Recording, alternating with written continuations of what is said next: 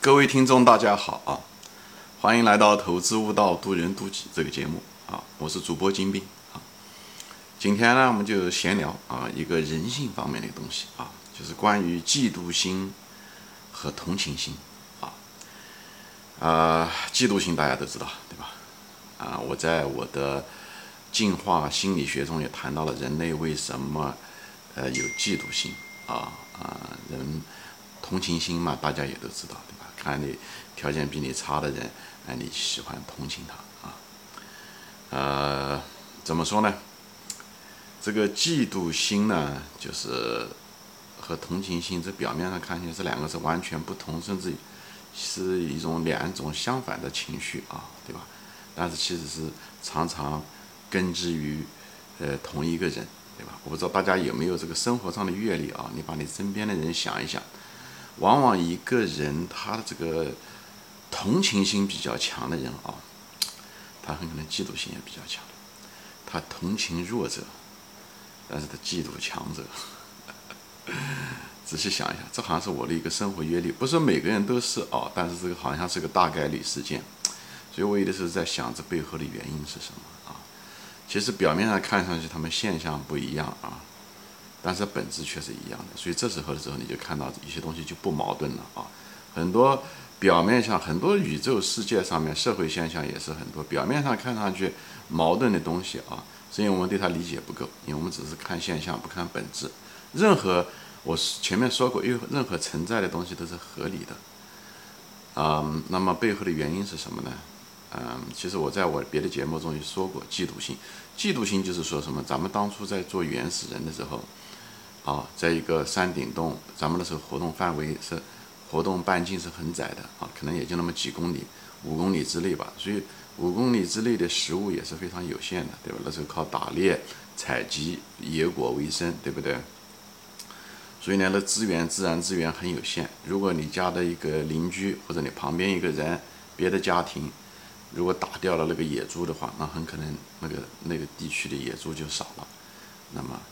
你的生存的概率就变成小了，所以你那时候的产生的情绪是负面情绪啊，所以这时候那种嫉妒心会激发你努力的去工作，去拼命的去打猎等等啊这些东西，所以呢，这个就是我们现在追求名牌也是一样，别人买了好车，我们得买好车；别人买房子也是买房子，实际上是生存的需要，明白吗？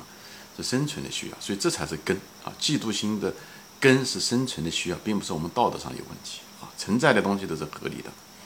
就给大家做个解释，所以万一有嫉妒心的人，当然嫉妒心不好了，因为嫉妒心会导致我们现在在人类社会中会犯很多错误啊，嗯，因为嗯，但是呢，我就给大家解释一下，存在的东西都合理的，它有它的那个原因啊。那么同情心其实根也是一样的，同情心当然了，同情心我们有部分是我们神性方面的东西啊，这里我就不展开说了。另外一部分方面的同情心是什么呢？就是一个人比你弱，对不对？他暂时比你弱。你帮了他，对不对？比方是说，他在原始人的时候，在原始社会的时候，因为这都都是进化出来的结果。同情心，在原始人的时候，嗯，他可能嗯生病了，他没办法打猎，或者他几天都没打猎，没打到东西，对不对？这时候你家里面可能食物可能稍微宽裕一点，你可能就帮了他，他可能就活下来了。那么他下一次的时候，哎，他有可能你有不好的时候，他有机会的时候就给了你。所以人在当初的时候，所以我们都是他们的子孙，就是这样的话，我们存活的概率就变得很大，对不对？别人弱的时候，我们身上当然同情心的基础是你要有资源，对不对？如果你也跟他一样的饥饿，那你就不存在同情心，这时候同情心会瞬间消失掉的啊！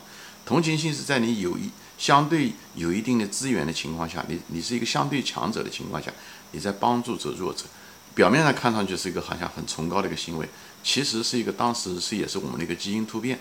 呃，照讲我们是为了自己的生存，是不会管别人的。但在那个时间的时候，我们就可能就帮了别人，帮了别人以后，人家回过劲来的时候啊，我们有困难的时候，他们也会帮我们，这样我们生存的概率就大。所以，我们是那个基因突变的子孙，所以呢，我就是说一下，其实都是为了生存的需要，只是生存的不同的策略和手段。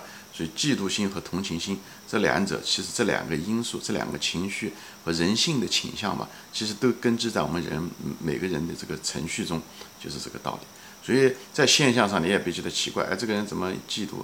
呃，同情什么在同一个人身上？大家仔细想一想，观察周围身边的人，你可能会找，一定会能找到这样的人：同情弱者，嫉妒强者啊。好。今天就闲聊到这里啊谢谢大家收看我们下次再见欢迎转发。